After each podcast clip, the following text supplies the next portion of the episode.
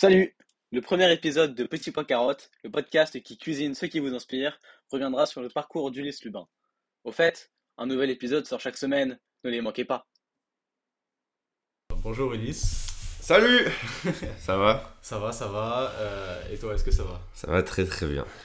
Est-ce que tout d'abord, du coup, tu peux te présenter, présenter euh, ce que tu fais et euh, d'où tu viens, quelles ont été tes études? Alors, ce ce qui je suis aujourd'hui, c'est que je suis en train de relever 100 challenges à travers le monde pour dépasser mes barrières mentales. Donc ça représente 43 challenges dans 16 pays. Et à chaque fois, je documente tout ce que, toutes mes aventures, tout ce que j'apprends sur YouTube, mon blog, les réseaux sociaux, donc LinkedIn, Twi- Twitter très très peu, mais TikTok et euh, Instagram. Et, euh, et voilà, et ça peut être d'aller survivre une semaine dans la jungle euh, au Costa Rica, de plonger à 35 mètres en apnée en Turquie, de, de déchiffrer une stèle maya au Mexique, de mémoriser 1000 décimales de pi, de- d'apprendre à jongler, à composer de la musique, de faire des dessins, des choses comme ça. On s'amuse bien. C'est sûr. Et, euh, et avant, moi j'ai fait des études d'ingénieur. Donc je suis ingénieur en photonique. Donc la photonique, c'est la science qui fait le lien entre le photon, qui est la particule de lumière, et euh, l'électronique. Donc en gros, c'est toutes les applications. Tu vois comment est-ce que tu transformes, par exemple, la lumière du soleil en énergie.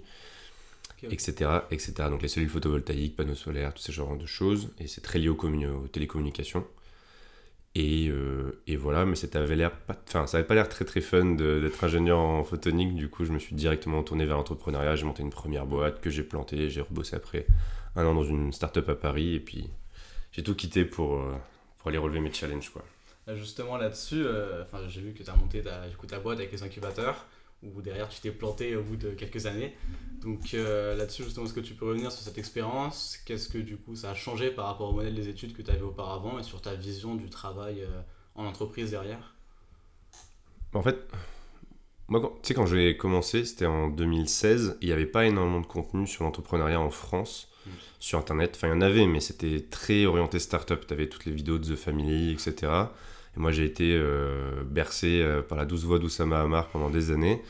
Et j'ai fini par croire qu'il qu'un seul modèle d'entrepreneuriat qui était possible, que sont les startups, tu vois. Et les startups scalables, etc., où tu veux faire des boîtes légendaires, faut lever plein de fonds, faut avoir plein d'employés, faut... il faut, il faut, il faut. Tu vois, si tu veux avoir du style et si tu veux avoir du statut, etc. Et donc j'y croyais à fond, je pensais qu'avec ça, je pensais que mon choix c'était soit le salariat, soit, soit ça, en fait. Et, euh, et puis j'ai fini par euh, me planter parce que j'ai entrepris pour beaucoup de mauvaises raisons, principalement des raisons tu vois, de, de- statut, des raisons externes. En fait, je voulais beaucoup d'employés, lever plein de fonds, avoir gagné beaucoup d'argent. Et, euh, et voilà. Et du coup, aujourd'hui, j'ai un peu changé de paradigme, c'est-à-dire qu'à force de- de- d'explorer le monde, de, tester plein de choses, etc., j'ai découvert qu'il y avait plein de manières d'entreprendre. Et aujourd'hui, je ressemble beaucoup plus. Enfin, ce que je fais aujourd'hui, ça ressemble beaucoup plus à un solo media business, c'est-à-dire qu'en solo, bah, je publie beaucoup de contenu que j'arrive à monétiser. Tu vois, avec un, certain, une certaine, un certain modèle économique qui est sur plusieurs aspects aujourd'hui. Tu vois, j'ai pas qu'un seul modèle économique avec un produit que j'essaie de vendre ou autre. Je fais des conférences, je fais des interventions dans des entreprises, j'ai un peu de pub qui tombe, j'ai euh, de l'affiliation sur mon blog, je fais, euh, j'ai l'atelier d'introspection, tu vois, c'est un problème de 40 jours pour trouver sa voie, etc. Donc, euh, donc ouais, j'ai changé ma vision de ce que ça voulait dire d'entreprendre et j'ai aussi changé ma vision de ce que ça voulait dire de réussir, si tu veux.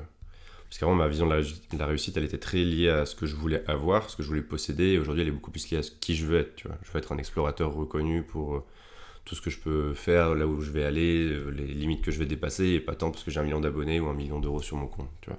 Ok, ok. Donc c'est plus du coup des raisons internes. Ouais, exactement. Attends, il y a l'écran qui s'est éteint. C'est normal? Euh, non, c'était juste la mise en. Je pense que la caméra qui est en vert, du coup, ça nous indiquait s'il est allumé ou éteint. Ok, parfait. Je pense que tu peux parler plus près du micro, Ouais, je sinon... parler plus près. Ouais, limite, rapproche un peu ta chaise, tu vois. Tac. Et voilà. Parce que du coup, tac. Du coup, t'auras du montage à faire. Ouais, oh, aïe, aïe, aïe. On va se débrouiller. Euh, du coup, tu as aussi fait, j'ai vu que tu avais fait des cours à l'EM sur de l'anglais. Est-ce que cette expérience euh, d'enseignement t'a aidé derrière pour prendre la parole en public, derrière t'exprimer même sur l'image que tu voulais donner, ne plus être sur des facteurs externes Alors, c'était pas, c'était pas des cours d'anglais, mais c'était des cours en anglais. Ah. Mais euh, c'était des cours. euh, en vrai, je- je- j'expliquais à des étudiants comment lancer des projets en ligne, comment tester des trucs, et je leur disais Ok, vous avez des idées de start-up ou autre, bah, vous voulez, je vous montre comment vous lancer en 24 heures. Quoi. Euh, ce qui est marrant, c'est que j'étais payé pour faire ça, alors que moi, ma boîte, elle, elle, elle, elle valait pas un copec, tu vois. Mais euh, non, j'ai pas énormément pris de plaisir à faire ça. Parce que euh, c'était cool, mais ça me demandait énormément d'énergie. Tu vois, j'arrivais, euh, déjà, c'était pas un sujet. euh, bon, c'est marrant, tu vois, mais c'était pas le sujet de ma vie, quoi. euh, comment se lancer ou autre, enfin, comment euh, monter des business en ligne. Et après, le fait de le faire en anglais pendant 4 heures d'affilée à chaque fois, etc., ça me, ça me, ça m'a épuisé, ça me fume. En fait, je rentrais chez moi, j'avais envie de plus rien faire. Et, euh, et j'étais clairement pas assez payé pour ça. Donc... Après, j'étais dans une période où, tu vois, j'étais dans ma première startup, j'avais pas trop de sous, etc. Donc c'était cool d'avoir, voilà. c'était une belle expérience. Et puis, euh, et puis c'était du status game aussi, j'étais fier, tu vois, j'avais 23 ans, j'étais prof à l'EM Lyon, j'étais plus jeune que certains de mes étudiants. Et du coup, euh, voilà, encore une fois, je j'ai accepté peut-être pour de mauvaises raisons. Euh, du coup, depuis le début, tu es beaucoup plus sur la vision entrepreneur, ou en tout cas solopreneur au minimum. Euh, pourquoi est-ce que tu n'as pas du tout envisagé le salariat Euh, Qu'est-ce qui allait pas dedans? Enfin, d'ailleurs, tu en as fait quelques mois. Ouais, Qu'est-ce qui t'a vraiment dérangé là-dedans Euh, J'ai tenu 6 mois en stage déjà, c'était bien, stage de fin d'études, mais ça me plaisait pas plus que ça. Et en vrai, il y a plein de fois où genre j'avais pas envie d'y aller, je me trouvais des excuses. enfin. Et, euh, et après, quand je suis revenu de ma. Quand j'ai planté ma première boîte, j'ai fait un premier voyage de deux mois en Amérique latine. Et quand je suis revenu, après, j'ai écrit un article en gros sur toutes les bêtises que j'avais fait dans ma première boîte. Et à ce moment-là, j'ai été euh, contacté pour euh, genre 45 offres d'emploi, etc., dont une. euh, dont une boîte, parce que l'article a cartonné sur LinkedIn. C'était l'un de mes Ça, premiers posts, l'un de mes premier, euh, premiers articles de blog, etc. Et je sais pas, ça, ça faisait peut-être 100 000 lectures sur mon blog, tu vois. Oui, quand même. Donc ouais, C'est et, euh, et l'article, le post LinkedIn a fait peut-être 500 000 vues, quelque chose comme ça, et ça a été republié dans plein d'endroits, etc. Et, euh, et du coup, sur ces 45 offres d'emploi, j'en ai, accepté une parce que je manquais un peu d'argent. Ouais. Et, euh, et si tu veux, le, ceux qui ont réussi à me recruter, c'était ceux qui faisaient du recrutement. Donc en fait, ils étaient bons en recrutement. Ouais. Et, euh, et en fait, je, passe, je suis allé à Paris, mais j'ai adapté mon lifestyle à mon business, c'est-à-dire j'ai déménagé à Paris pour travailler dans cette boîte. Mhm. Et j'étais pas. en vrai, j'étais pas dans un endroit important pour moi, en train de faire quelque chose de bien pour moi. Ni, ni- enfin, tu vois, j'étais pas aligné, je, j'étais pas heureux, j'étais pas malheureux non plus, mais j'étais en mode. J'étais là, tu vois, je me laissais porter, je, faisais, je menais la fast life parisienne et je kiffais pas plus que ça. Et j'avais envie de, de faire autre chose, euh, d'explorer. Et du coup, j'ai repris une introspection de manière hyper structurée. Justement là-dessus, euh, Voilà. comment est-ce que tu as fait tout ce travail d'introspection sans aide, sans guide d'ailleurs que tu proposes Euh, Comment est-ce que tu as pu construire ça et te poser les bonnes questions pour changer de modèle? Moi, j'ai lu, j'ai creusé, j'ai... En fait, en fait, il y a un moment, tu sais que tu veux changer de vie. Et tu commences à... En fait, j'ai appris à écrire, en fait. Tu vois, j'ai commencé à acheter un carnet, à prendre mes notes, à créer un système d'écriture et à écrire de plus en plus. Et à force d'écrire, j'ai fini par me poser des questions difficiles et, euh, et par faire des exos. À ce moment-là, je commence à devenir pote aussi avec Alex Viseo et puis travailler sur sa formation en personal branding. Et la première partie de sa formation, c'est de l'introspection pour savoir sur quoi est-ce que tu veux publier, etc., qui tu es, trouver, ta- tr- trouver ton style et, et tout ça. Et donc, il avait plein d'exercices. Et vu qu'il était en train de construire sa formation, il me les a tous envoyés en mode euh, vas-y, fais. Et moi, j'étais son crash test en fait. Et, euh, et du coup, j'en ai fait pas mal. Et puis après, j'ai continué de creuser de mon côté. J'ai commencé à lire plein de livres, à me poser ouais, un milliard de questions et, et, et structurer en écrivant. Et la conclusion de tout ça, c'était que je voulais explorer de nouvelles idées, de nouvelles disciplines, de nouveaux lieux. je suis en train de m'étouffer. Et euh, partager mes découvertes. Ok. Tu vois, et quand tu regardes ce que je fais aujourd'hui, ça j'ai écrit cette phrase noir sur blanc, tu vois, et explorer de nouvelles idées, de nouvelles disciplines, de nouveaux lieux, partager mes découvertes, elle est écrite noir sur blanc sur mon, sur mon ordi, et euh, c'était avant d'avoir l'idée des 100 challenges à travers le monde. C'est juste qu'après je me suis dit, ok, à partir de ça, comment je crée un projet qui, qui, Ce englobe cette phrase, tu vois, et qui englobe ce lifestyle où je voulais voyager, etc. Et quand tu regardes ce que je fais aujourd'hui, c'est exactement ça. Et euh, qu'est-ce qui t'a fait passer du coup de l'idée, des solutions, etc. à finalement l'action, au fait de tout plaquer, au fait de te lancer euh, sans sécurité au final? Bah déjà, je me suis posé pas mal la question du pire, du meilleur scénario, etc. Mhm. J'ai vu que dans le pire scénario, en fait, je revenais juste à ma vie d'avant. Donc c'était que du kiff. Et, euh, et je me souviens d'un appel avec euh, Alex Viseo où justement j'avais mis les mots sur cette euh, phrase. J'ai commencé à penser à mon projet des 100 challenges à travers le monde, tu vois. Mhm. Enfin, je voulais faire des challenges. Je dis c'était pas assez, 1000 c'était trop. Je dis ok, 1000 ce sera 100. Et, et à ce moment-là, je me souviens, j'ai appelé Alex Viseo justement. Mhm. Et je lui ai dit, mec, j'ai cette idée de projet, tout ça, t'en penses quoi? Et il commence à me poser des questions en mode, ouais, mais, mais si, mais ça, mais t'avais des projets, tu voulais pas faire de l'immobilier, tu voulais pas faire ci, tu voulais pas faire ça. Moi, j'étais en mode, ouais, mais, etc. Et il m'a dit à un moment donné, quelle est l'histoire que tu veux raconter sur ton lit de mort? Il m'a dit, là, imagine, t'es en train de mourir, il y a ta famille autour de toi. Est-ce que tu veux raconter, oui, ben finalement, j'ai travaillé un an de plus. euh, Puis j'ai- sécurisé plus d'argent, j'ai investi ici et là, etc. Et puis après, je suis parti faire mes, mes petits délires. Ou pas Ou est-ce que tu veux euh, dire bah, j'avais tout, j'étais bien, euh, j'ai tout envoyé valdinguer et euh, je suis parti relever des challenges à travers le monde et regarder ce que j'ai accompli derrière. Quoi. Et lui, il me la posait pas en mode euh, où c'était évident que ce serait le deuxième choix. Tu vois, il savait vraiment pas. Et moi, je lui dis, mais il y a zéro doute en fait. Je veux raconter l'histoire la plus épique possible. Et il m'a dit, bah, ouais, c'est ce que tu dois faire. Et le lendemain, je suis allé voir mon boss. Et je lui ai dit, je, je veux partir. Ok.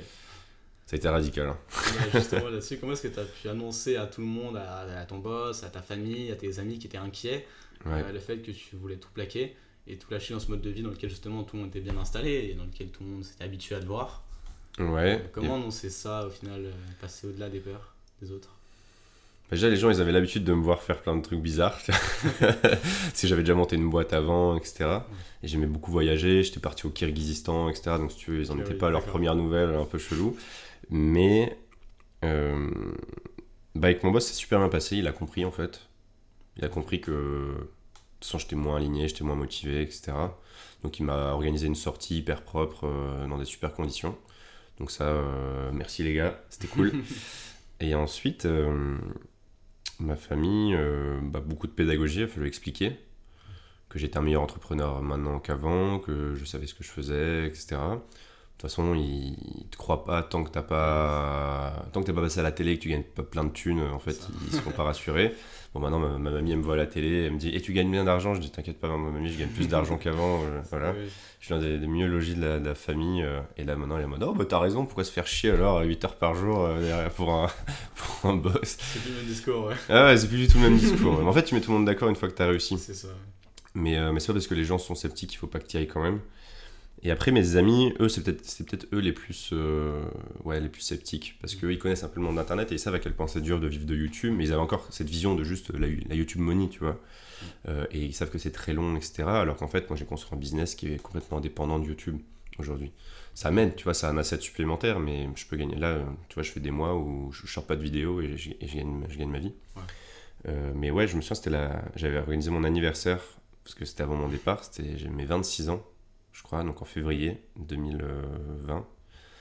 Et euh, Juste avant le confinement, juste au moment du confinement. juste avant le plus, hein, confinement, ouais. Le timing. euh, Mauvais timing, ouais. Et j'ai annoncé à tous mes potes, euh, j'avais invité plein de gens, je sais pas, j'avais loué un bar, enfin tout un étage d'un bar, on était genre 50 ou 60. Et là j'ai dit les gars, au fait, je quitte mon CDI, je quitte mon appart, je quitte mes affaires et je vais partir relever 100 challenges à travers le monde. Et là les gens me regardaient comme ça, Ah ouais. en mode mais qu'est-ce qui lui a pris à Ulysse Ah, ça doit être marrant quand même. Ouais, c'était marrant, mais euh, mais il y avait quand même pas mal de bugs quoi. Tu vois, d'incompréhension, de... Et en vrai, j'ai pas un, mé- un méga bon souvenir de cette soirée, étonnamment. Ok. Enfin bref, voilà. Donc justement, tu parlais de l'idée des 100 challenges autour du monde. Et euh, donc, comment est-ce que tu es venu cette idée qui est assez novatrice euh, du coup? Et même comment est-ce que tu as pu définir tes contraintes et la manière de les surmonter derrière sur une idée aussi... bah, en plus, au, au début du confinement, Ouais. ce qui était assez compliqué en termes de contraintes? Bah du coup, vu qu'il y avait le confinement, je commençais dans ma chambre, comme tout le monde. Donc euh, je faisais des trucs plus intellectuels, tu vois. Je mémorisais 1000 décimales de pi, où j'ai lu beaucoup de livres, j'ai Ouais, fait du dessin, j'ai composé de musique, j'ai fait du rap, des trucs comme ça. Où j'ai jonglé avec des balles, parce que ça me demandait rien. Oui, c'est vrai. pour faire ça. Et après, je voulais absolument voyager. Donc, dès le premier déconfinement, bah, je me suis barré. donc là, j'ai voyagé pendant la période de Covid où tout le monde était reconfiné, etc. Moi, j'allais dans les pays où Ouais. c'était un peu moins chaud. Et du coup, je naviguais, j'avais beaucoup de contraintes, mais du coup, je choisissais, enfin, je choisissais pas trop mes pays parce que je devais aller là où c'était C'était euh, ouvert, voilà. Et euh, alors parfois il y avait des, des restrictions tout ça, mais, euh, mais j'ai quand même pu pas mal voyager. Et puis, et puis, et puis après mes contraintes, ben c'était, en fait, je- pff, mes contraintes j'en avais pas, c'était juste je voulais explorer de nouvelles idées, de nouvelles disciplines, de nouveaux lieux, partager mes découvertes. Donc en fait c'était voyager, de nouveaux lieux, de nouvelles disciplines, c'était tester de nouvelles choses, de nouvelles idées, c'était euh, réfléchir, documenter et, et creuser tout ça. Et je vais éternuer, je crois. Non, Je sais pas. Si Ah, chou Eh bah si. on coupera au montage, t'inquiète pas. C'est parti. Maintenant tu peux le laisser, c'est le plus drôle. D'accord. Et euh... Attends, ça par contre tu peux le... Mais du coup ouais, j'ai quand même... J'avais quand même une idée de à quoi un challenge devrait ressembler. Et par exemple, un challenge c'est toujours un verbe suivi d'un objectif qui est mesurable. ok. mémoriser 1000 décimales de pi. Tu vois. Peu importe le temps que ça prend, mais il faut que je le fasse. Survivre une semaine dans la jungle, plonger à 30 mètres en apnée, déchiffrer une stèle Maya. C'est vrai que chaque challenge, moi que j'y pense, euh, Commence tous par un verbe. Ouais.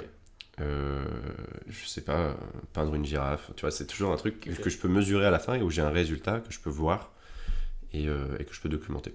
Ok. Et comment est-ce que tu arrives à gérer les- la motivation qui est assez variable, euh, du coup sur le long, notamment avec le confinement qui a dû quand même bien démotiver au début, gérer tout ça sur le long terme? Moi, ça va, non, au début, j'étais motivé. C'était plus. euh, Il y a des moments où, quand tu as voyagé pendant un an sans jamais te poser, ou deux ans, euh, il y a des moments où tu as envie de te poser un peu et de, de relax, quoi. Mais là, du coup, j'ai une plus grosse communauté, donc j'ai. C'est moins grave si je suis pas régulier, tu vois, sur YouTube, parce que maintenant je publie tous les jours sur LinkedIn, sur TikTok aussi, donc je développe mes assets un peu partout. Et euh, je me mets beaucoup moins la pression. Après, je suis drivé, tu vois, je suis drivé par une quête interne. C'est ce que j'ai expliqué dans la conférence, c'était les, les finite et les infinite games, tu vois. T'as deux, t'as deux types de jeux, jeu fini, un jeu, le but du jeu c'est de gagner, jeu infini, le but du jeu c'est de continuer de jouer. Mhm. L'avantage d'un jeu infini, c'est que si tu peux pas gagner, bah, tu peux pas perdre. Et, euh, et là, j'ai essayé de transformer toute cette quête en un jeu infini où en fait c'est juste cool de continuer. Exemple, euh, quand je dis je relève sans challenge très je dis pour dépasser mes barrières mentales, ou pour explorer ma curiosité, ou pour apprendre à me connaître, et ça ce sont des jeux qui sont infinis. Il n'y a pas de limite. euh. Il n'y a pas de limite à la connaissance de soi. Tu vois, tu peux pas gagner ou perdre la connaissance de soi. Tu peux juste progresser de challenge en challenge, de voyage en voyage, de documentation en documentation. Mais du coup, vu que tous tes challenges sont mesurables et que toi-même tu dis d'ailleurs que tout ce qui. Enfin, pour progresser, il faut que ce soit mesurable, Ouais, comment est-ce que tu peux progresser sans mesurer, euh, Ça- sans dépasser ses barrières mentales c'est ma contradiction ça. Justement, je la, je, la, je la mesure en la décomposant en jeu fini. Ok. C'est-à-dire ma quête est infinie pour que je, je puisse toujours continuer de jouer Mhm. et pour que j'ai jamais envie d'arrêter. Mais pour mesurer ma progression dans ma quête d'une certaine manière, je le fais de manière parce que y a, tu peux gagner, tu peux pas gagner ou tu peux pas perdre, mais tu peux progresser. Ouais. Donc ça, je le décompose en plein de sous-objectifs qui sont mesurables, et ça, ce sont les 100 challenges à travers. C'est comme un grand escalier, mais euh, j'ai pas envie d'arriver au bout de l'escalier, donc c'est pour ça que mes challenges deviennent de plus en plus ambitieux, de plus en plus tarés, et c'est possible qu'en fait ça mette 10 ou 20 ans d'arriver à la fin. Et justement là-dessus, est-ce que euh, enfin, se lancer dans chaque challenge, du coup le passage à l'action, euh, ça devient, enfin parce que c'est quand même quelque chose d'important. Quand je vois par exemple se faire piquer par une formule de fusil, il faut, faut quand même se lancer, hein, c'est Ouais. compliqué. Mais euh, est-ce que du coup ça devient de plus en plus facile de se lancer à chaque fois ou au contraire c'est de plus en plus dur avec euh, la lassitude ou... Non, c'est de plus en plus facile. C'est le, le concept de la zone de confort. Tu vois, tu as la zone de confort qui est comme ça, tu as la panic zone qui est autour, et tu as la zone d'apprentissage. Mhm. Et euh, au plus tu passes de temps dans la zone d'apprentissage, au plus ta zone de confort évolue. La zone d'apprentissage reste, c'est toujours ta limite, mais au plus tu vas dans la zone d'apprentissage, au plus facile euh, c'est possible d'y retourner. Ouais. Euh, en fait, quand tu te démarres, ça c'est ton cerveau qui fonctionne pas, il aime pas trop ça. C'est c'est comme ça qu'on explique la procrastination. C'est quand tu veux apprendre quelque chose de nouveau, que tu veux faire une expérience que tu aucune ex- enfin, t'as pas du tout l'habitude de le faire, ça va activer une zone dans ton cerveau qui est responsable du dégoût et de la douleur. Mhm. Donc naturellement, tu te dis bah, pourquoi je ferais ça alors que je peux aller sur Netflix ou aller scroller sur Insta ou sur TikTok? Donc tu fais pas. Euh, par contre, le fait de. Il n'y a, il y a pas de secret pour battre ça. Le seul truc que tu peux faire, c'est d'y aller quand même et de démarrer. Par contre, quand tu le fais, là, petit à petit, toute cette anxiété qui était euh, l'anxiété, on va dire, où tu vas imaginer ce, que, ce qui va se passer, et le fait de le faire vraiment va faire disparaître cette anxiété. Et, euh, et plus tu vas passer de temps dans cette zone d'apprentissage, et plus facile tu vas, tu vas pouvoir y retourner, et tu vas pouvoir euh, prendre du plaisir en faisant de- des choses nouvelles. Et maintenant, après 43 challenges, moi je, je kiffe, euh, tu me proposes des trucs nouveaux, je suis en mode ok. Et même quand j'ai peur, c'est Ouais. un super bon signe, j'y vais quand même. quoi. C'est pour ça, du coup, maintenant tu le lances sur un coup de tête et tu prépares pas à l'avance euh, Ouais. challenge. Ouais. Ça. Si, ça dépend, il y en a qui Ouais. demandent plus de pré... Tu vois, tu vas pas traverser la manche en paddle euh, comme ça, quoi. Oui, mais lancer, du coup, Mais, lancer euh, le- l'entraînement, la préparation, c'est sur. Enfin, est-ce que du coup tu prépares à l'avance pour du coup que le passage à l'action soit mesuré, etc. Ou au contraire, euh, c'est sur un coup de tête, tu te dis bah je commence maintenant, comme ça au pire j'arrêterai après, mais euh, enfin, qu'est-ce qui est le plus simple du coup pour euh, passer à l'action? Moi, je, je fonce, mais euh, en fait, t'as plein de. C'est moi qui ai fait ça? Je sais plus ce qu'on disait. On parlait de la formule Battlefield. Non, oui, on parlait de se lancer. Ouais, c'est ça. Je pense que t'as plein de manières de, de te lancer. Il y a plein de méthodes qui fonctionnent. T'as plein de livres de dev perso qui vont te donner chacun leur, tu vois, la, The 5 Second Rule ou ce que tu veux, genre compte jusqu'à 5 et vas-y, parce que sinon tu iras jamais, etc. Mhm. Je pense en fait, il faut juste explorer, apprendre à se connaître. Et au plus tu vas le faire, au plus tu vas y aller quand même sans trop te poser de questions. Et au plus tu vas comprendre les mécanismes qui fonctionnent pour toi. Et euh, moi maintenant, je- j'y vais. Et pour le coup, il n'y a pas de hack, il n'y a pas de secret là-dessus. Il faut juste y aller quoi. Ok. Alors, j'aurais abordé du coup la création de contenu, parce qu'on en parlait au début. Euh, pourquoi, enfin, pourquoi du coup ce choix pour monétiser euh, tous tes challenges? Pourquoi la création de contenu? Parce que c'est le. tu sais, tous les, tous les explorateurs, ils aiment raconter ce qu'ils ont vu. Mm. Tu vois, un explorateur, il va là où il est, où pas où peu de gens sont allés, et il raconte ce qu'il a vu. Et, euh, et donc, aller avant, il le faisait dans les livres. Et je pense que si tu avais, tu vois, des, je sais pas moi, des Magellan ou des Christophe Colomb euh, aujourd'hui, ils seraient tous sur les réseaux sociaux pour te montrer ce qu'ils voient, tout simplement. Donc, moi, c'est pour ça que je suis un peu partout. C'est autant d'outils que je peux utiliser pour raconter mes histoires, raconter ce que je vois, et parce que j'aime écrire. Et euh, c'est ce que j'aime plus que tout. Je préfère écrire que voyager, tu vois. Ouais. Ah oui, C'est juste que j'utilise le voyage comme prétexte pour avoir des choses intéressantes à, à raconter. Mais, euh, mais ouais, donc c'était hyper naturel pour moi de documenter. Euh, J'adore ça. Et, euh, et j'utilise tous les outils qui sont à ma disposition pour pouvoir raconter mes histoires, que ce soit sur YouTube, sur TikTok, sur LinkedIn, sur Insta, etc. Après, il y a des plateformes sur lesquelles je suis un peu moins à l'aise, tu vois, par exemple Twitter. Euh, du coup, bah ouais, j'ai pas, j'ai pas poussé le truc. bah, c'est un peu de l'écriture euh, bateau, on va dire. euh. Non, mais il n'y a pas de. Ah, il y a- on va dire il y a moins de belles et c'est moins travaillé. Voilà. En fait, c'est un usage différent qui, moi, me correspond pas trop. Tu Ok. vois, je consomme pas ce type de contenu, Mm. enfin peu, et, euh, et je suis pas à l'aise dans la création de ce type de contenu. Donc, je préfère aller sur des terrains dans lesquels je suis mieux, et puis mon temps étant limité, de toute façon, je peux pas faire partout. Donc, il faut que je fasse des choix. Et donc, euh, voilà, j'aime bien TikTok, j'aime bien LinkedIn en ce moment. Et j'ai toujours bien aimé Insta aussi, parce que je peux faire des conneries en story, c'est marrant. Euh, comment est-ce que tu t'es du coup lancé dans la création de contenu? Tu t'es formé à écrire, à poster, même les vidéos, et au final légitimé dans ce que tu faisais? Je me suis pas formé, j'ai juste fait. hein, j'ai fait... Après, en fait, avant, je voyageais en mode pa- pareil, en mode solo pour kiffer, etc. Mhm. J'avais un vieux smartphone et je filmais mes voyages et j'ai craqué Premiere Pro, une version buggée qui marchait pas, et je faisais tous mes montages dessus. Et c'était tout pourri, mais euh, ça a le mérite d'exister. Ouais. Parce que si j'avais pas cliqué sur publier cette première fois, bah, j'aurais jamais. Je serais jamais arrivé, tu vois, à ma cinquantième vidéo, etc. Après, j'ai fait un premier euh, blog aussi. J'avais un blog où, sur WordPress où je parlais de trucs, et puis à un moment donné, enfin, j'écrivais des digressions. Puis à un moment donné, euh, parce que j'avais envie de me mettre à l'écriture. Puis j'ai pas renouvelé, je crois, un nom de domaine ou je sais pas quoi, ou mon serveur, et du coup j'ai perdu mon blog. Et genre le temps de renouveler, tout était parti, tu vois, j'ai fait, Oh. oh, c'est pas possible.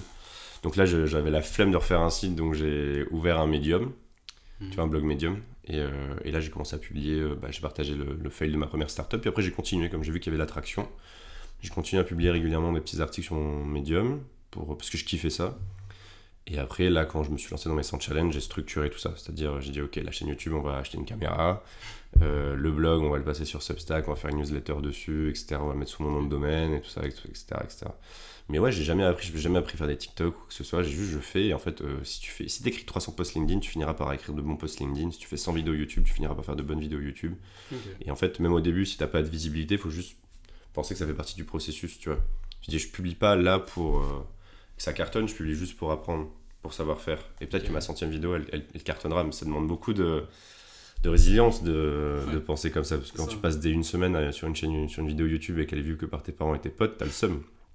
Oui, forcément. Mais bon.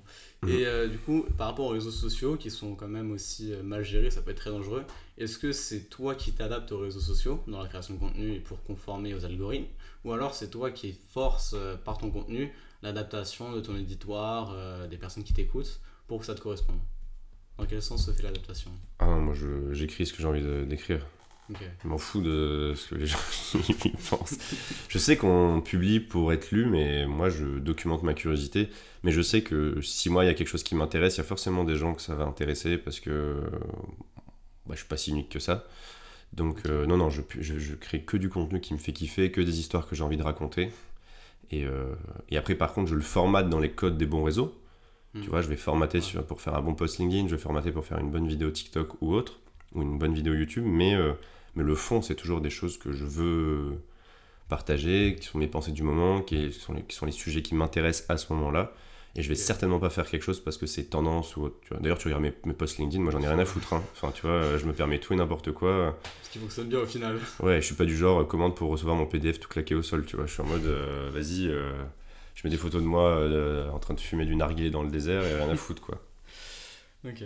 Euh, Est-ce que du coup au début tu t'es lancé avec une stratégie de contenu euh, là-dessus euh, qui t'a se lancé sur un coup de tête? Est-ce que tu avais au moins une idée? Parce qu'au final tes challenges, il y a quand même une sorte de, une sorte de forme de structure. Avec d'abord les challenges d'apprentissage où tu étais un peu contraint. Et Mhm. puis au final euh, suivre le hasard. Et maintenant on est beaucoup plus sur des challenges sur le long terme, sur des voyages ou sur des choses euh, plus complexes. Ouais. cette idée-là ou pas du tout? Ouais, ouais, ça a évolué en fait. La, la quête au début, mais ça c'est pour ça, c'est c'est cool de.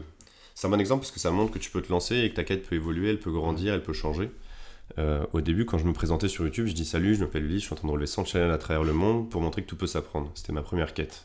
J'étais hyper intéressé par l'apprentissage. D'ailleurs, là, j'ai, tu vois, j'ai écrit un article il y a pas longtemps qui s'appelle Apprendre à apprendre le guide complet, où j'ai mis euh, 5000 mots dans 15 chapitres euh, de manière hyper euh, dense. Et c'est une manière pour moi un peu de tourner la page sur ok, euh, c'est bon, ce sujet, tu vois, je le maîtrise. Très bon article d'ailleurs. hein. C'est gentil, merci. je me suis fait chier à l'écrire. Mais euh, enfin, quand je dis je le maîtrise, c'est pareil, c'est un infinite game d'apprendre à apprendre. Oui, Tu n'as jamais fini de, de- de comprendre. Par contre, je pense que j'ai fait le 80-20. Tu vois, j'ai fait le Pareto de, de Ouais. l'apprentissage. Aujourd'hui, je suis capable d'a- d'apprendre beaucoup plus rapidement, beaucoup plus. Mm. Enfin, j'ai beaucoup plus d'outils que la plupart des gens. Et, euh, et moi, ça me suffit pour l'instant. Euh, et, ça m'aide aussi à pouvoir rentrer dans tous les autres challenges de manière, enfin, avec, avec beaucoup plus de confiance en moi et, et d'avoir moins peur et, de, enfin, voilà, et de plus d'outils pour y arriver, pour atteindre mes objectifs. Donc ça, c'est le premier challenge, euh, le- la première quête, pardon. Et à un moment donné, j'ai compris que c'était plus large que ça. Et c'était là quand je me suis piquer par une formule de fusil, justement. Et c'est la première vidéo sur YouTube où je me présente et je dis salut, euh, et je fais ça pour dépasser mes barrières mentales. Ça change, c'est pas le même discours. Et en fait, les barrières mentales, elles sont liées aux peurs. Et euh, c'est un peu la structure de la conférence où tu étais venu. Et les, tu vois, j'en ai identifié quatre, des grandes peurs. Tu as la peur de manquer de compétences, peur de l'échec, peur de manquer d'argent, peur du jugement des autres. Et ben apprendre à apprendre, c'est la réponse, une des réponses à la peur de manquer de compétences. Il y en a d'autres, tu vois. euh, bon, on pourrait parler de syndrome de l'imposteur ou autre aussi ou là. Mais euh, c'est ça. Mais si tu veux, à ce moment-là, je me suis rendu compte que j'avais plein d'autres choses, plein d'autres sujets que j'avais pas traités. Si tu veux. Par exemple, euh, je traitais pas du tout la peur du jugement des autres, je traitais pas du tout la peur de l'échec, je traitais pas tout ça. Et donc, euh, je me suis dit, bah, ma quête, elle est plus grande que ça. J'ai fait 25 challenges. Ok, je commence à avoir bien poncé les systèmes d'apprentissage. Et ben, il me faut un truc où je peux aller n'importe où, partout et kiffer. Et, et, euh, et pas pour... Enfin, même moi, ça m'intéressait, tu vois. Ma curiosité, elle m'amenait sur d'autres sujets. Donc, euh, Ok. Donc voilà. Et là, j'aime bien euh, dépasser ces barrières mentales, ça me plaît bien. Ouais. C'est suffisamment large pour m'occuper pendant au moins 10 ans. Ok. Euh, tu parles, récemment, tu t'es beaucoup mis en groupe, en tout cas, ce que j'ai remarqué. Ouais. Euh, quelle importance sont les autres, enfin, du coup, les personnes que tu rencontres, la tribu que tu formes sur toi, et comment tu as pu réussir à former cette tribu positive autour de toi? Ouais. Et ben, moi j'ai pas mal ressenti la solitude quand je voyageais. Mm. Par rapport à d'autres créateurs de contenu, moi je suis souvent solo dans mes délires. Donc euh, j'ai ressenti le besoin de m'entourer de gens qui me comprenaient et qui me ressemblaient. Donc ils sont à la fois entrepreneurs, créateurs de contenu et qui aiment voyager. Mm. Et, et du coup j'ai mis beaucoup d'efforts. C'était un de mes objectifs de 2021, c'était de me créer une tribu. Et l'objectif de 2022, c'est de la consolider. Donc j'ai mis beaucoup d'efforts pour rencontrer des gens qui étaient un petit peu comme ça, avec deux critères, c'est qu'ils soient bienveillants et qu'ils soient fiables. Fiables, c'est-à-dire qu'ils respectent ton temps, qu'ils respectent leurs engagements, etc. Et, euh, et si tu veux, je pense qu'aujourd'hui, 90% du temps que je passe, c'est avec des gens que j'ai rencontrés dans les deux dernières années. Ouais.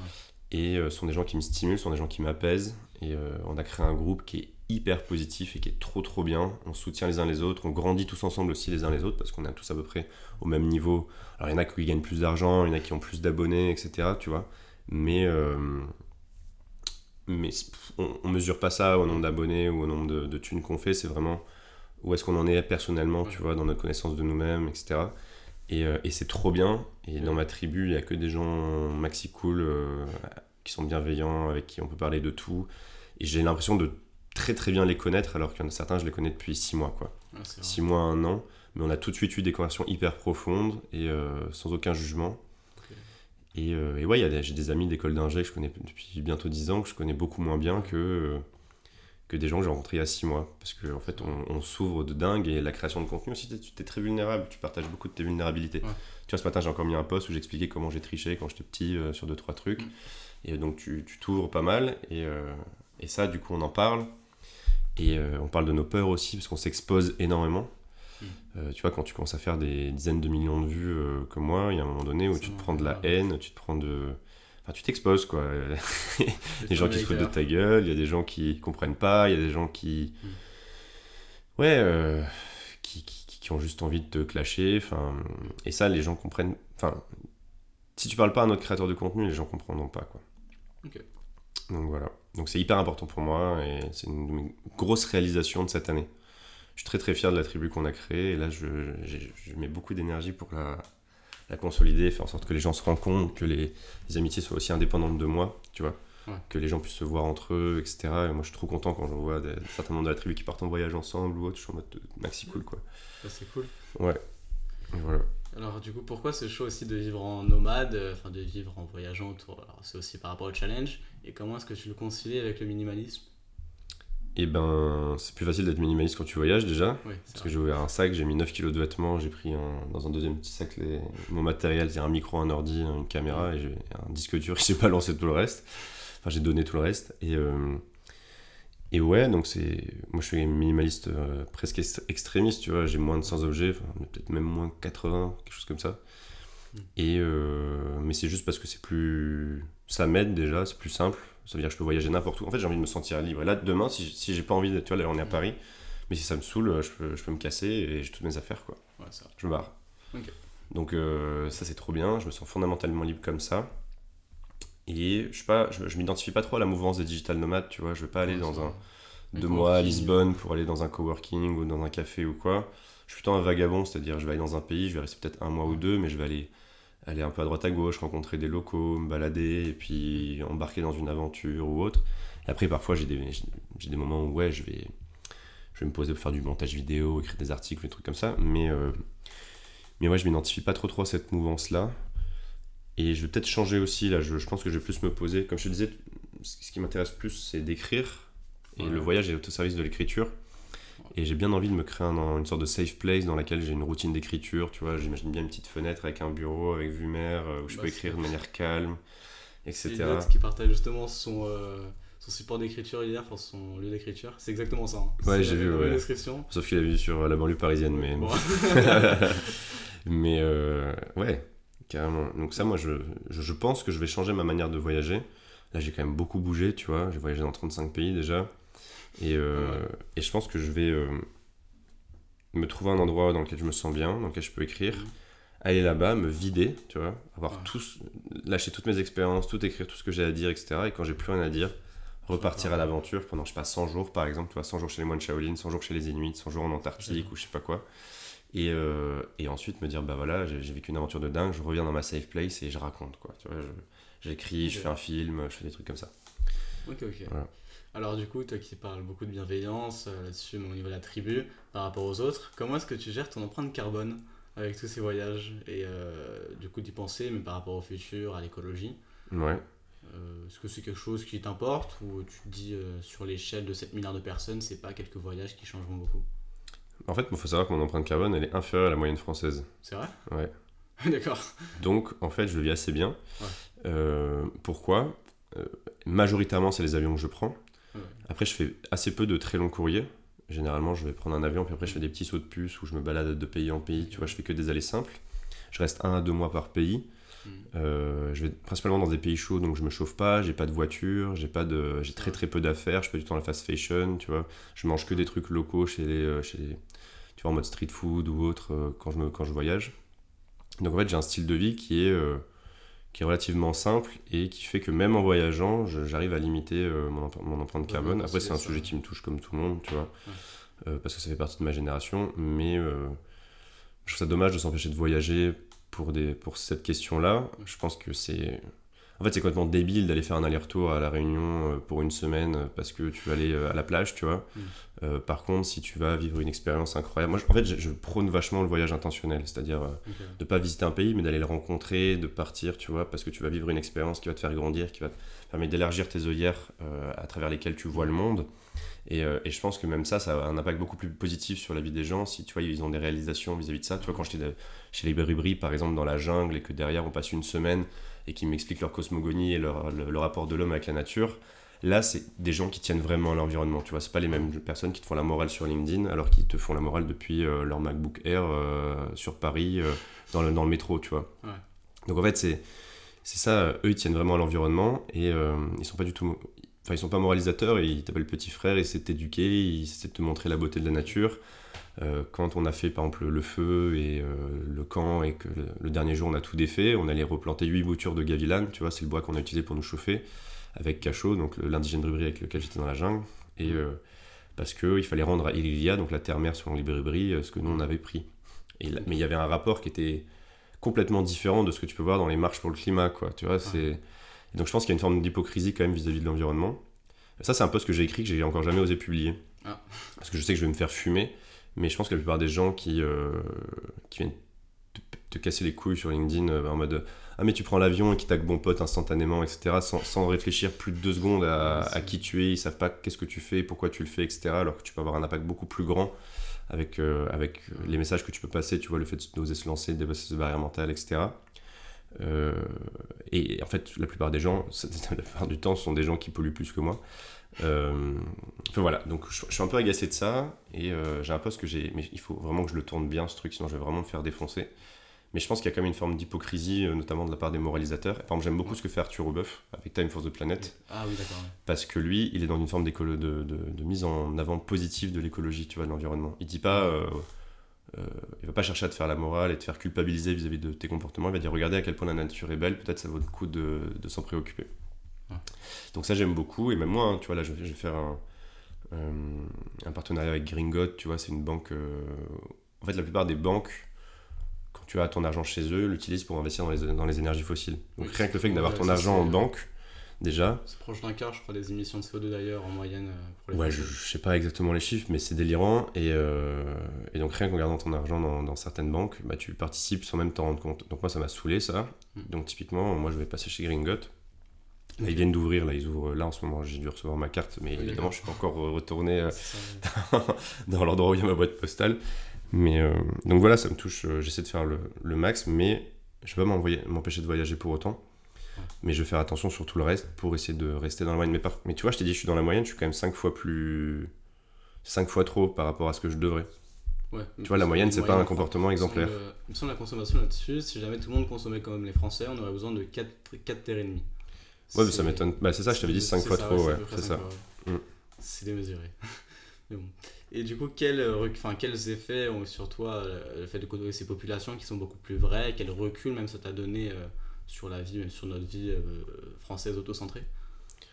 Bah ouais, ça montre que déjà on est complètement à côté de la plaque niveau écologie, tu Mm. vois, euh, et qu'on se trompe. Enfin, quand tu vois les discours moralisateurs, ils- c'est vraiment, il y a deux mondes euh, vraiment à part, quoi. Mm. Et puis ça te fait revenir aux choses simples, et tu vois que ces gens-là, ils sont, ils sont quand même heureux alors qu'ils vivent, euh, tu vois, les mecs qui sont dans la jungle, mais ils sont beaucoup plus heureux que quand tu vas, que le Parisien moyen, quoi. C'est incroyable. Mm. Moi, quand je marche dans Paris, je vois des gens. euh, tu vois, j'ai arrêté quelqu'un pour lui dire salut, excuse-moi, est-ce que tu saurais où est la bouche de métro? Parce avait j'avais Google Maps et je trouvais pas l'entrée du métro. Ouais, La personne, elle m'a regardé comme ça et elle a continué. Même pas, elle, elle m'a dit Ouais, bonjour. d'accord. et là, j'étais en mode, mais cette personne doit être malheureuse dans sa vie parce que c'est pas possible enfin, de, de, de même pas dire, répondre bonjour, quoi. Il y a un SDF qui m'a arrêté hier. Il m'a dit bonjour, jeune homme, etc. Moi, je dis bonjour. Et sa première réaction, ça n'a pas été de me demander de l'argent, ça a été Ah, vous êtes la première personne qui me répond aujourd'hui. J'étais en mode Waouh, c'est chaud quand même. Les gens n'ont plus rien à foutre. Il y a deux jours. là, en fait, je suis dans mon expérience parisienne. Là. Mais moi, je peux pas Ah, rester c'est- plus d'une semaine à Paris parce qu'après, je deviens fou. Bah, Mais, euh, partir, c'est- Mais ouais, il y a pas longtemps, je marche. euh, il y a quelques jours, je marchais aussi et je vois un mec qui est allongé, qui bouge pas. Mhm. Je vois tout le monde qui passe à côté, qui en a rien à foutre. Alors moi, je m'arrête. Je fais ça va, monsieur, etc. Il répond pas, il bouge pas. Je lui dis putain, faut que j'appelle la- l'ambulance ou le SAMU, etc. Et là, il y a un mec qui arrive et qui me dit euh, non, mais t'inquiète, il est là tous les jours. C'est juste qu'il boit trop, etc. Et il se met là parce que les plaques d'égout sont chaudes et ça le réchauffe, etc. Donc euh, voilà, pas de soucis quoi. Mhm. Je suis en mode ok, bon, bah, ok, je te crois. Ouais, euh, du coup, j'ai rien fait. Mhm. Mais euh, en fait, ce qui, ouais, j'étais halluciné de voir les gens qui, tu sais, ils étaient au téléphone, même pas ils le regardaient, quoi. Et ouais, donc en fait,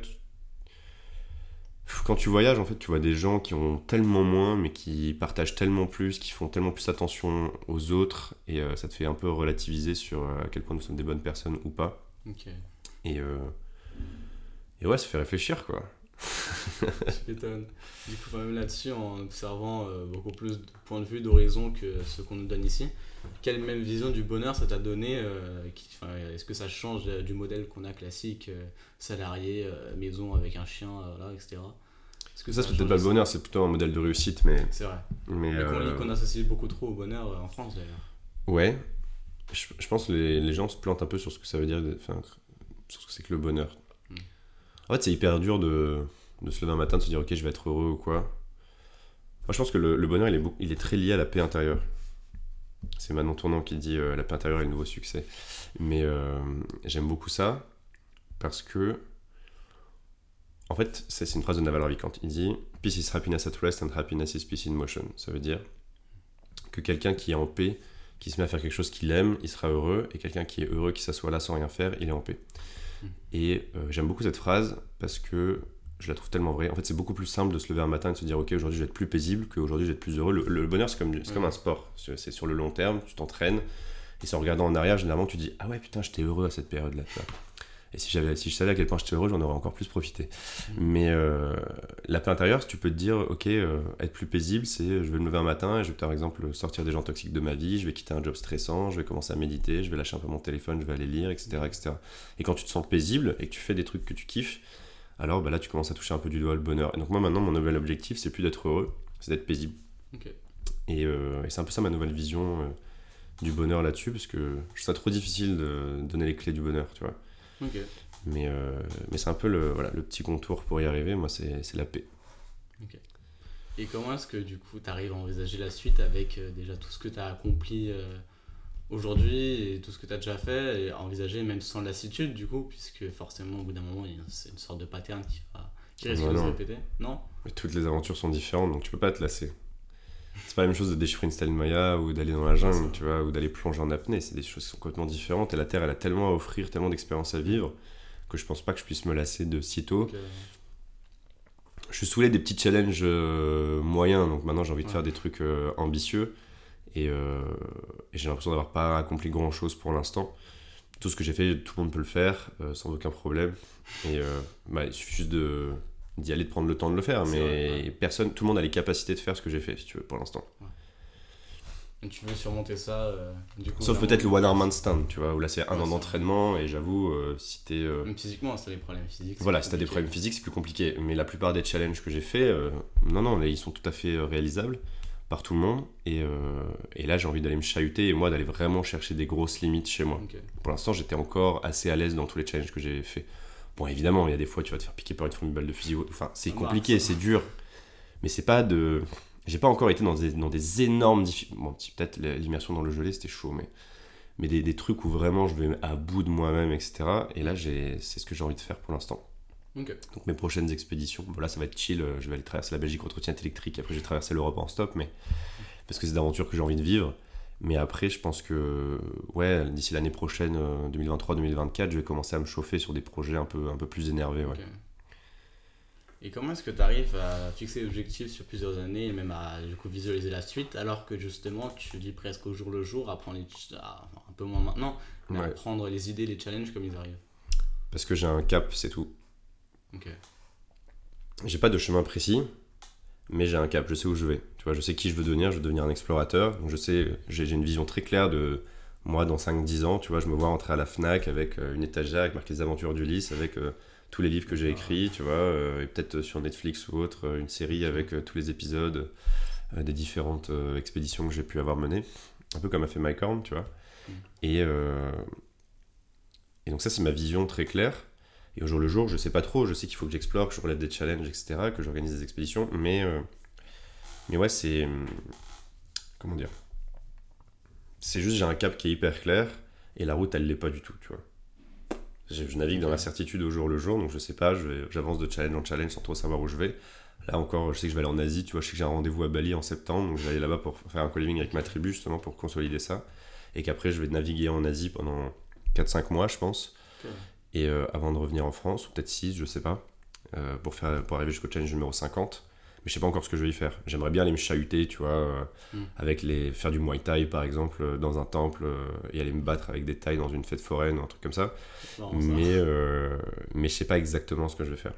Donc c'est ça, l'idée c'est d'avoir un cap et après de démarrer. Tu sais, les projets, c'est pas avoir un business plan de 3 ans, ça c'est bon pour la poubelle ou les écoles de commerce, tu vois. C'est- plutôt euh, avoir, une enfin, avoir une idée de qui on veut devenir, avoir un cap, une direction et, euh, et faire le premier pas, quoi. Monter la première marche, puis la deuxième, puis la troisième. Et puis voir après à chaque fois ce qu'il y a derrière, quoi. Ok. Que, du coup, enfin, sur les actions limite que tu pourrais conseiller. Qu'est-ce que si jamais demain tu as un jeune de 15 ans, une personne de 30 ans une personne de 55 ans qui viennent te voir et chacun une demande euh, si jamais je devais me, enfin, j'ai envie de me lancer demain, j'ai tel projet, Hmm. qu'est-ce que je dois faire maintenant pour, comme, enfin, pour passer à l'action, pour le lancer et pour euh, passer le stade de l'idée? Ça dépend le projet, mais en fait, moi, je, ça, c'est bah, c'est ce que je faisais dans l'école de commerce. J'adorais expliquer aux gens comment ils peuvent se lancer en 24 heures. Quoi. Mm. Je leur dirais, en fait, c'est peu importe ton projet, peu importe ton âge, Mhm. c'est quoi ta, c'est quoi ta quête, c'est quoi ta mission, tu vois, dans ton projet. Ok? Ouais.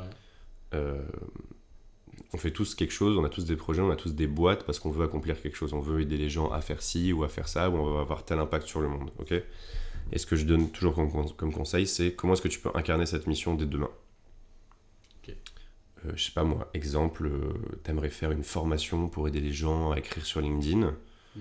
Bon bah ça, ça prend du temps. Bon bah demain, euh, va coacher quelqu'un pour l'aider sur LinkedIn, tu vois. Ok.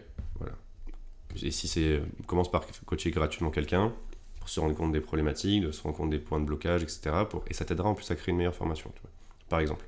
Ok. Je pense cet exemple parce que c'est, il y a pas, euh, voilà, il y a pas longtemps, j'ai parlé de quelqu'un qui voulait faire ça.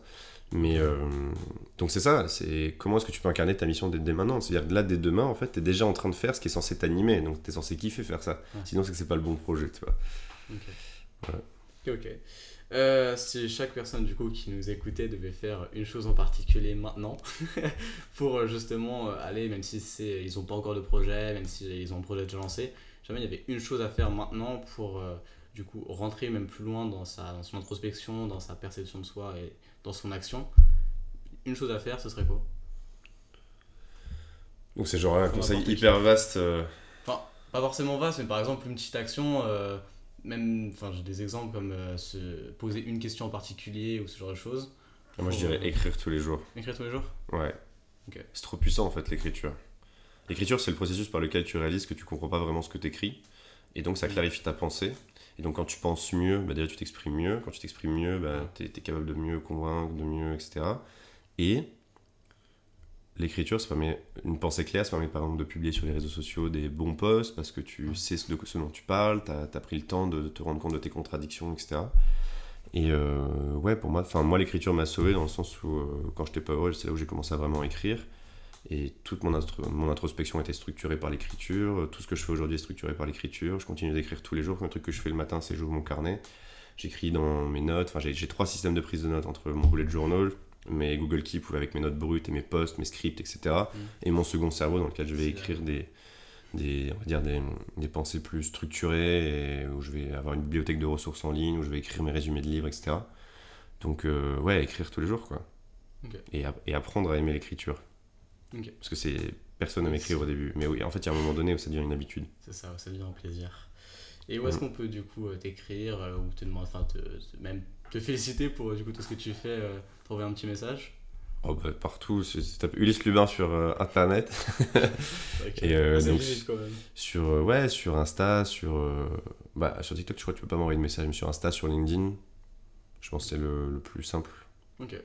Voilà. Ah, merci du coup, euh, merci beaucoup pour ce podcast. Bah, merci à toi, Voilà. c'est cool d'être passé. fait, on aura fait un bon résumé sur euh, tout, du coup, même tout ce que tu as fait, comment tu t'es lancé, sur Mm. les différents moyens, même pour demain euh, se lancer, euh, passer à l'action. Ouais, puis bravo, toi, de t'être lancé, premier podcast, là, C'est à 15 ans, c'est la classe, hein.